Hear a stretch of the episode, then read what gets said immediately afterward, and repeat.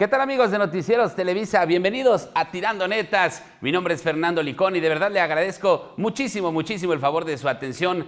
Ya es nuestro segundo episodio de este podcast que se transmite a través de nuestras plataformas digitales y el día de hoy estamos de manteles largos, pues eh, tenemos al candidato puntero en las encuestas, así lo indican todas las encuestas, al gobierno de Querétaro, Mauricio Curi González. Candidato, muchas gracias por recibirnos aquí en su casa de campaña. De verdad. Mi Fer, encantado, al contrario, es tu casa. Literal. Así es. Mauricio Curi, político, empresario. ¿Cómo se define Mauricio Curi en 30 segundos? Pues yo creo que un empresario que decidió por convicción propia meterse a la política para cambiar, en la medida que tengan yo mis, mis posibilidades, cambiar esta realidad que está viviendo México. Si pudiera Mauricio Curi hablar con el Mauricio Curi que tenía 10 años de edad, ¿qué le diría? Híjole, que espero que esté satisfecho de haber hecho un buen trabajo y que si algún día se imaginó haber llegado a donde había llegado. ¿La peor travesura de Mauricio Curi cuando era pequeño? No manches, un día agarré y aventé piedras este, afuera de mi casa, unos coches, y que se baja el señor y que me persigue y que me agarra. ¿En serio? y ya me llevó con mi papá y mi papá me puso como lazo de cochino. Me imagino. No, no, pero tenían razón. me dio nueve añitos. Mauricio Curi, Después de nueve añitos, la vida continuó. 19 de septiembre de 1985. ¿Qué pasó ese día en la vida de Mauricio? Ese día llegué a abrir el negocio en México y el negocio estaba dos metros abajo. Y ahí me di cuenta de algo, que cuando te quedas sin nada tienes algo que es muy padre, que son posibilidades. ¿Qué pasa por la mente de Mauricio Curí cuando yo le digo Renault 12 Routier modelo 1978. Color indefinido, aire acondicionado chiflonado. Pero iba yo con mi papá y me sentía yo que iba yo en un Ferrari. Cuando iba yo con mi viejo sentía que iba yo con un Ferrari. Este, era en el coche que viajábamos para vender ropa por, todo, por parte del sur, por parte del sureste, por parte del Bajío y parte del norte. Pero de verdad, te lo digo, no, no, es, no es de forma romántica. Yo sentía que iba en un Ferrari porque iba yo con mi papá. ¿Tu superhéroe favorito se llama Yamil Curi? Ese es el mero mero es que tuvo una vida preciosa. Mi papá era súper vendedor, era muy guapo, era súper simpático, tenía muchísimos amigos. A donde entraba tenía un imán muy padre, era un hombre muy generoso, muy buen vendedor. Nada más le fallaba un poquito ahí la administración, pero todo lo demás era lo número uno. Platícanos un poquito, Mauricio, de tu mamá, doña Sabina. ¿Cuál fue el peor regaño que te dio y el mejor consejo que al día de hoy abrevas y te ha llevado hasta donde estás? No, bueno, mi mamá era de la chancla. Mi mamá tenía un genio espantoso. ¿La vengadora? Mi mamá tenía un genio espantoso, sí, llegaba y cuando se enojaba, nos, nos sacaba, ella tenía, parte tenía muy buen tino. Pero mi mamá siempre me habló mucho de mi abuelo, de la forma que había que trabajar. mi abuelo era muy trabajador, un hombre que se hizo el mismo, llegó desde España muy chiquillo aquí a México, llegó solo y sacó adelante eh, su vida y el ejemplo de mi abuelo fue lo que más me puso mi mamá. Mauricio Curi, hablando acerca de los maestros de vida, de la, de la escuela, después que ya vamos a ir platicando un poco de tu gran trayectoria, ¿cuál, ¿quién es ese maestro que ha marcado toda tu vida? Es que de, la escuela, de la escuela. Ah, maestro que recuerda con cariño Pedro Ciprés de sexto de primaria. Pero acuérdate que a partir de ahí, o sea, primero de secundaria ya me sacaron de estudiar. Entonces, a partir de ahí, te, te, puedo decir de otros maestros, te puedo decir de Antonio Chacra, que fue la primera persona que me dio la oportunidad de poner un negocio, que fue un gran maestro. Pero de maestros de escuela, pues no, porque pues muy, muy chavito me fui de, la escuela. Y quería platicarte eso. Cuando no tienes posibilidades eh, o cuando no tienes nada, tienes posibilidades. Ese es uno de los, eh, pues de las guías de tu vida que te enseñó tu señor padre. Platícanos un poco cómo es eso de que a los 14 años tu papá te dice, vente porque te voy a dar la mejor carrera de todas, que es ser vendedor. Es que primero eh, nos, empezó a ir mal, vivíamos aquí en Querétaro, mi papá iba y venía a México, nos empezó a ir mal, nos fuimos a México sin dejar Querétaro, pone un restaurante de comida árabe a mi papá y pues ya empezaba a irle mal, entonces me dijo, no, pues vente. Y la verdad es que mis papás nunca, nunca fue importante para ellos que estudiáramos, es la realidad. Mi papá decía que perdías los mejores años de tu vida estudiando. Entonces me dice que me vaya a, a trabajar con él al restaurante y pues yo feliz porque la verdad yo gozaba de estar con mi viejo y fui, me fui a trabajar con él hasta en el 85 que se cae el, negocio, nos regresamos a Querétaro Y ahí me dijo mi papá, mira, no te di la mejor, no te di carrera, pero te voy a dar la mejor de todas, te voy a hacer vendedor. El que es vendedor nunca se muere de hambre. Y sí es cierto. Y después llegaron los 90, llegaste a Querétaro. No, llegué a Querétaro, sí, llegamos en el 85 otra vez, llegué en el 78. Sin dejar Querétaro, en el 82 nos fuimos a México, en el 85 regresamos, ya 100%, y en el 87, me, en el 88 me vuelvo a ir a México, porque mi patrón, con el que, yo, al que yo le vendía ropa, que ellos agente de ventas, me invita a poner un negocio. Me da el 40% de la empresa, un coche y me da sueldo. Hombre, yo me sentía a los 18 años. Ganador, Hombre, Carlos Slim me quedaba en una uña, mano. y, y, muy padre. A los tres años me regresé. Este, me regreso y ponemos un negocio con mis hermanos, mismo que quebramos como sapos en el 94. Yo ya recién casado, quebramos, pero horrible. Y, este, y es horrible. Ahí sí, ahí sí sentí lo que es amar a Dios en tierra, ajena. Es, es horrible, porque cuando no tienes chamba, es lo peor que te puede pasar. La peor de las desgracias, es si no tienes trabajo, empeoran. Tener trabajo te da lo que no te da nada ni nadie, que es dignidad. Correcto. Por cierto, hablando de esos años, de los 94, 95, pregunta capciosa. ¿Sabes qué, ¿Sabe qué tiene eh, Mauricio Curi Netflix en común? ¿Qué? Que Blockbuster a los dos les dijo que no. Ah, ¿Por qué no nos platicas? y gracias a Dios que me dijo que no. ¿Por qué no nos platicas esa anécdota a todas las personas? Es que cuando me quedo, cuando quebramos el negocio y estaba yo recién casado, me puse a buscar trabajo y nadie me daba trabajo. Entonces yo vivía cerca de los arcos. Entonces voy a Blockbuster, veo que dice que se busca empleado y, me, y dijo, pues si llené mi estructura de empleo. Amarilla y todo. Sí, claro. Y llené y me dijeron que no porque no tenía yo la secundaria.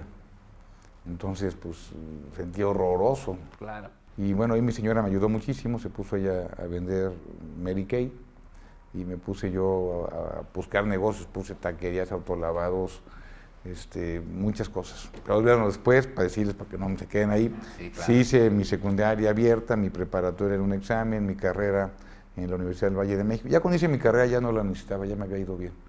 Pero la hice para que mis hijos sí hicieran carrera, pues no, no manches, después de lo que yo pasé, mi obligación era dejarles una carrera.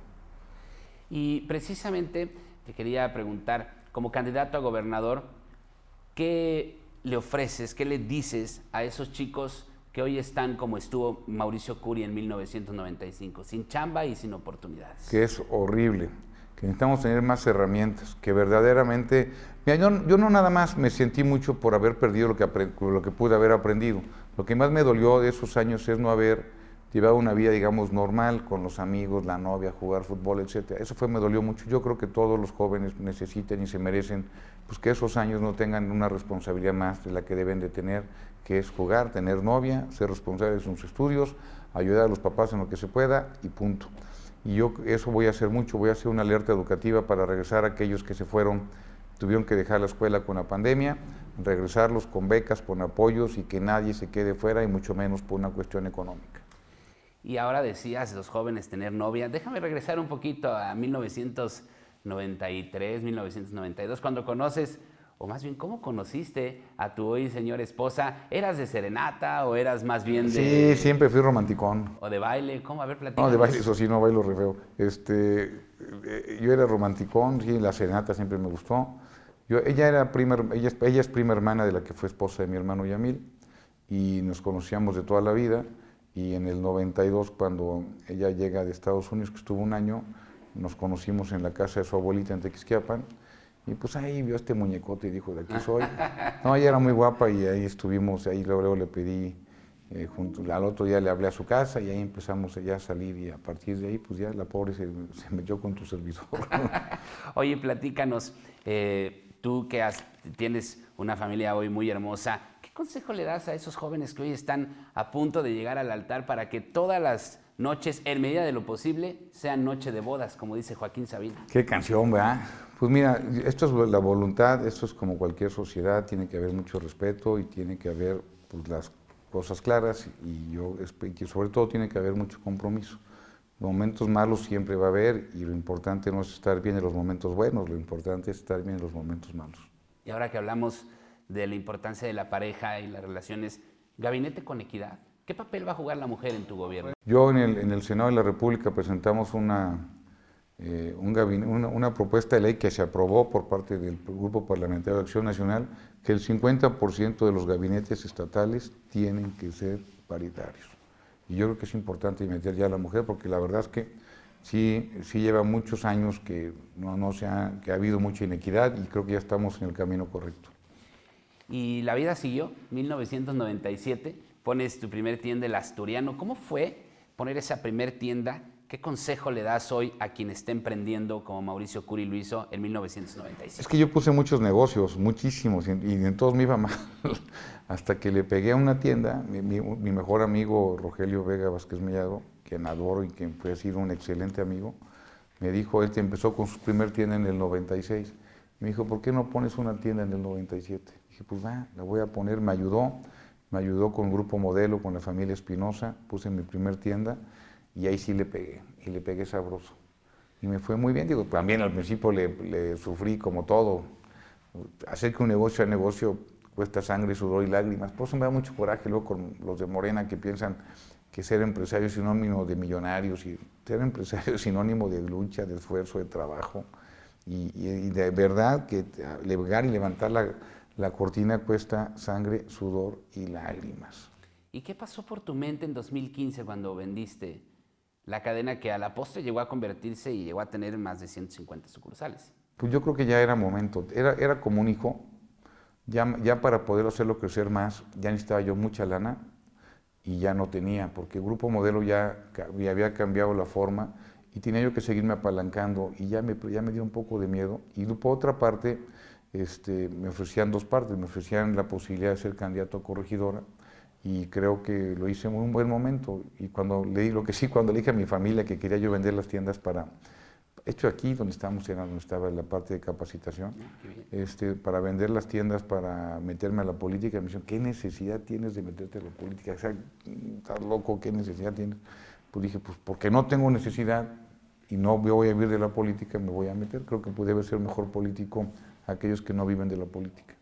Y como diría Juan Gabriel, ¿no? Pero qué necesidad, qué motiva a Mauricio Curi a ser gobernador hoy. Ah, yo, quiero, yo quiero que Querétaro siga en, la ruta del crecimiento, de la seguridad, en la ruta pues, de la innovación, desarrollo tecnológico. Yo quiero ver a un Querétaro en ese camino, como va, y creo que lo puedo llevar a un segundo nivel, a volar más alto. Eres un fiel creyente de que la empresa es el detonante para generar la riqueza. Fuiste presidente de Coparmex y hoy como candidato a gobernador, ¿qué le dices a los empresarios? La única forma de bajar la pobreza es la empresa, no existe otra. El que les diga eso lo está engañando. La única forma de bajar la pobreza es la empresa. Por eso México no necesita un millón de empleos al año, necesita un millón de empresarios al año. Y aquí en México tenemos gente muy ingeniosa, trabajadora, echada para adelante, honrada. Por eso estoy convencido que la clase empresarial y no estoy hablando de Carlos Slim, ese no necesita ni ayuda. Estoy hablando de, los, de los micros, pequeños empresarios, el que pone su tiendita, el que pone su etiqueta, el que pone su taller, el que se está rifando a, irse de, a, vender por cambaseo. A ese es el que hay que hacerlo y hacerlo crecer. Es la única forma desde mi punto de vista y es a los que tenemos que estar apoyando. Cuando no sepas qué hacer, vuelve al inicio. Es otra de, de tus enseñanzas que abreviaste de tu señor padre. Desde una perspectiva crítica, ¿En qué tendría que volver al inicio Querétaro? Bueno, los valores, el poder tener mucho más tejido social, creo que se puede perder. Muchas personas hemos llegado de fuera y, hay, hemos llegado de fuera para tener una mejor calidad de vida. Por algo salimos de ella. Y tenemos que llegar aquí para poder, para poder ver esa esencia de lo, que, de lo que es Querétaro y no hacer lo que nos quejamos de lo que pasaba allá. Yo creo que eso es muy importante, volver a entretejer el tejido social de Querétaro, los valores, familia, etcétera. ¿Cómo visualiza Mauricio Curi su relación con el gobierno federal de Andrés Manuel López Obrador en caso de ganar la elección y ser gobernador del Estado? No, pues respetuosa como tiene que ser, de, ayuda mutua. Eh, yo soy gente que me gusta tejer puentes de comunicación, como lo he hecho toda mi vida. Cuando fui presidente municipal bajé muchos recursos para corregidora. Cuando fui senador de la República y coordinador de la bancada, aunque sí defendí, como que ese era mi papel, defender dignamente lo que estaba sucediendo, también apoyar lo que yo creía que era bueno para México, pero siempre tuve una muy buena relación y siempre fue de mucho respeto con los demás senadores de Morena, por ejemplo. ¿Gobernar con los mejores, con los más amigos o con quienes apostaron por la campaña? Claro, por, por supuesto que con los mejores. Mira, mi papá me decía que si estabas sentado en una mesa y eras el más inteligente de la mesa, estabas en la mesa equivocada. Aquí, aquí, aquí, aquí, yo voy por resultados y el que te va a dar resultados son los mejores, los mejores perfiles. Perfiles honrados, pero metes de todas formas sistemas para que no te roben y si te roban darte, darte cuenta y sobre todo muy capaces. O sea, yo, yo creo que México se merece 100% de honradez, eso de estar a fuerza y 100% de capacidad. ¿Te puedo hacer una pregunta? Por favor. ¿Tú te operarías con un doctor del corazón, con un doctor que fuera 99% honrado y 1% capaz? No, jamás. Pues no te mereces que te mereces alguien de las dos cosas, ¿no? Por supuesto. Creo que igual eso se merece México. Interesante. ¿Cómo visualiza Mauricio Curi el final de lo que pudiera ser en caso de resultar vencedor en las urnas el 6 de junio su gobierno? ¿Cómo visualiza Mauricio Curi estar entregando Querétaro a quien lo vaya a suceder? Yo es un gobierno de resultados, un gobierno decente, un gobierno de gente que esté con los pies en la tierra, un gobierno cercano. Y mi, yo estoy convencido que yo no tengo ninguna obligación de dejar ricos a mis hijos, ninguna. Mi obligación es dejarles un buen nombre y que sepan hacer algo. Por eso yo espero cuando termine, aparte mi hijo se llama como yo, imagínate la tranquila que le pueda yo meter si hago mal, mal mi trabajo, es dejarles un buen nombre y salir a la calle y poder estar muy... Eh, por ejemplo, para mí el que, un exgobernador que siempre fue muy sencillo, Enrique Burgos, por ejemplo. O sea, que lo ves en la calle y lo ves muy contento. Ese tipo de ejemplos a mí a mí me nutren.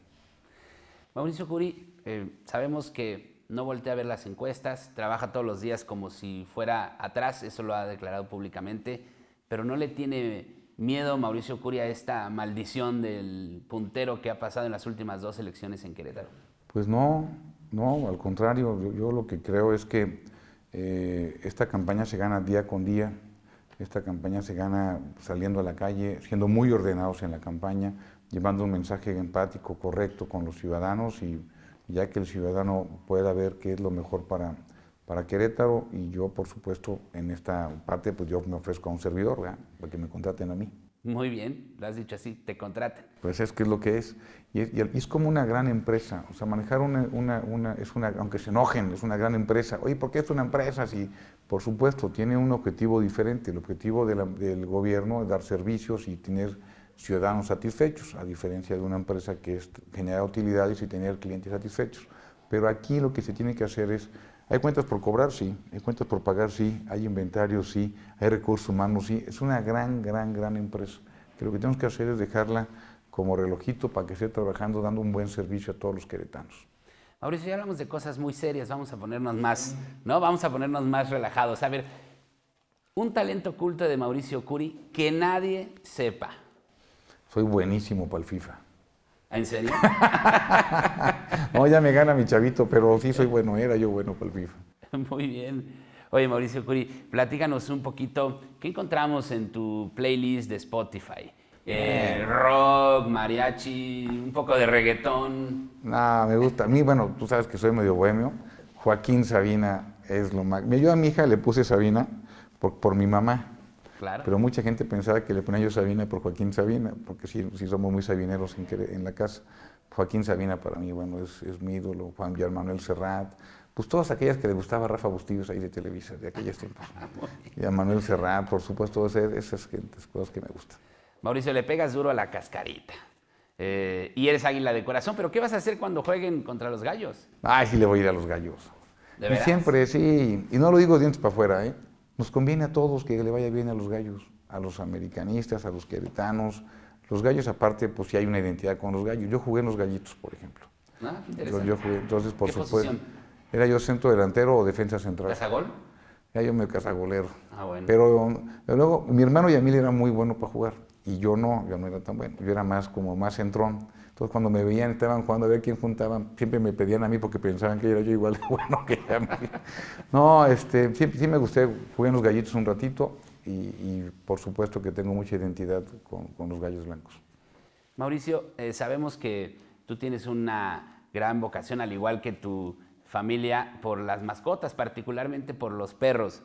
Y hay una historia, la historia de Phil. ¿Por qué no nos platicas esa historia? No, pues de repente nos hablan que hay un perrito que es sordo, que se le murió la, que se murió la dueña y que no sabían qué hacer con él. Entonces mis hijas, que son súper perreras, les llamaron, los llamaron, lo metieron a la casa y se enamoró de la casa y se enamoraron los niños de él. Sí hay que estarlo tratando de forma diferente, con la sombra se pone muy nervioso, pero es un perrazo. La verdad que estamos, ya, ya tenemos, tenemos tres, cinco perros. Cinco ya. cinco perrotes, entonces ya no sabemos qué hacer con tanto perro en la casa. Y todos adoptados. Uno no, uno me Ah, lo ok. regalaron. Uno, uno, uno lo compré, lo compré hace 12 años. Mauricio Curi, eh, ¿qué libro, serie y película recomendarías en este podcast? Libro La Catedral del Mar. Serie, una que me hace reír muchísimo, es para reírte, tú, Aran, este, la de Modern Family. Ok. Esa me hizo reír, bueno, muchísimo. Y película, es que ya no he visto películas últimamente. Una película que a mí me encantó mucho fue este, la de... Ay, caray. Una- fíjate que se me fueron las películas. A mí me gustó mucho la de la vida, la del italiano, de la vida, ¿La vida es bella? Esa Claro. me gustó mucho. Es una muy, Muy buena bonita. película. Muy, Muy esa me gustó, porque aparte mi chavillo estaba chiquito cuando la vi. Ah, una película muy padre. Hablando de la Catedral del Mar, ¿se identifica Mauricio Curi con algún aspecto de la vida de Arnau Astañol? Un poquito sí. Es que le fue como en feria y, y que quería mucho a su padre y este le fue como en feria, después levantó en la vida y, y después le volvió a ir mal, pero bueno, una vida de lucha. Correcto. Mauricio Curi, eh, platícanos un poquito. eh, nosotros sabemos que tienes una, un gran gusto, ¿no? una, gran, una gran vocación precisamente por, por el fútbol, ya lo, ya lo platicábamos, ¿no? Por, por el deporte. En ese sentido, ¿qué propuesta tienes? Porque en Querétaro hay grandes deportistas, una chica acaba de, clasificar Para a Tokio, es un orgullo, cara. Entonces, ¿qué le puedes decir a los jóvenes deportistas? Que aquí en Querétaro van a tener cómo poder sobresalir. Que lo que no está haciendo Morena a nivel nacional, que les bajó todos los recursos aquí en Querétaro, los vamos a echar para adelante. Donde veamos talento, los vamos a apoyar al mil por ciento. Y todo aquel que quiera buscar su sueño, vivir su sueño en Querétaro, aquí es posible. Hay muchos lugares donde se la pasan soñando toda su vida, pero aquí en Querétaro vivir tu sueño es posible. ¿Platillo típico de Querétaro que más te guste? Creo que las enchiladas, no, creo que las gorditas, las gorditas de maíz quebrado. ¿Y dónde las recomiendas? En la Cruz están buenísimas, en, el- en los, en los portales de San Juan del Río, este, no, por todos lados. ¿Te gustan las redes sociales? Fíjate que sí, eh, me gusta, luego estoy de, de chismoso viendo qué, qué hay. ¿Qué prefieres, Facebook, Instagram, Twitter o TikTok? Yo creo que Facebook e Instagram. No, TikTok me gusta verlo, hacer no, pero TikTok me mata de risa. Ya, este, todo- me voy a matar, todo eso me mata ¿Y de risa. Todos esos me matan de risa. Muy bien. Por cierto, ¿tú sigues algún podcast? ¿Tienes algún influencer favorito? No, no, no, la verdad es que no. Es que ni tiempo. Hay un chavito que es queretano, que es buenísimo, se llama Nicolás Urquiza, ¿no lo has visto? Todavía no, lo vamos a Es buscar. buenísimo, no, no, tiene el cuate, que es un chavito queretano, tiene como 500 mil este, seguidores. Ah, muy bien. Y es simpatiquísimo, aparte de los papás los conozco bien. Bueno, su, papá, su mamá es Magis Alcocer Ah, claro. y este, el papá es Gerardo Urquiza, y son, bueno, muy, pero muy, el chavo es simpatiquísimo. Muy bien. Mauricio Curi, hablando de los medios digitales, ¿cómo visualiza la conectividad en el Estado? ¿Cuál, es, cree- cuál cree que son los retos, Mauricio Curi, de, de estar en la era de la información? Te- te- Antes, hace, en el siglo pasado, la ventaja competitiva que teníamos era a ver quién tenía más información. En este siglo XXI, en la tercera década del siglo XXI, el reto y la ventaja competitiva es quién tiene la información correcta. Tenemos que conectar al- a las comunidades con las universidades, a las universidades con las empresas y a las empresas con el mundo. Pero hay que decirlo, tenemos, aunque todos tenemos el mismo cielo, no todos tenemos el mismo horizonte. Y en Querétaro tenemos muchas desigualdades, por eso uno de mis, de mis eh, ejes es que todos los municipios puedan crecer igual. Cuando vas a Peñamiller, Tolimán, cuando vas a esos municipios del semidesierto, pues sí ves que hay que hacer mucho por ellos. Y lo mejor que podemos hacer por la gente es darles manos de obra calificada, capacitación, que puedan sacar adelante sus empresas y eso me voy a dedicar los próximos seis años. ¿Cómo te fue en la sierra ahora que estuviste en recorrido? Es que la sierra siempre te va bien. O sea, la sierra, la gente de la sierra, bueno, es que es... Por eso los gobernadores se enamoran de la sierra, porque la gente de la sierra es hermosa. De veras es gente buena, gente de veras muy, muy, muy hospitalaria. Yo me siento, cada vez que voy a la sierra me siento muy bien. Lo único malo son las curvas, curvas, curvas, pero ahí en fuera todo muy bien. ¿Y qué plan tiene Mauricio Curi para detonar precisamente el, crecimiento y el desarrollo de la zona serrana en el estado? Cada municipio tiene una vocación. Por supuesto que Jalpan la vocación turística, ecológica, eh, Landa de Matamoros, Pinal de Amoles, Arroyo Seco, San Joaquín, pues todos ellos tienen una gran vocación turística que hay que detonar porque en mi desierto creo que yo desde mi punto de vista sería, eh, urge atraer más inversión para la industria, para poder atraer más, más, más trabajo a esa zona. Tenemos, por ejemplo, Cadereyta, que es en mi desierto el sexto municipio más grande del país, y eso hay que, hay que apostarle fuerte. Hice un, hice un video con Miguel Martínez para decirles que vamos a apoyar fuertemente al agua, captar el agua, tratar el agua y distribuir mejor el agua ese es nuestro mayor bien y lo estamos quedando sin él. Hay que trabajar el agua cuanto antes en los 18 municipios del estado. Muy bien. Mauricio Curi, ya para terminar, ¿qué se te viene a la mente cuando te menciono las siguientes palabras, los siguientes nombres?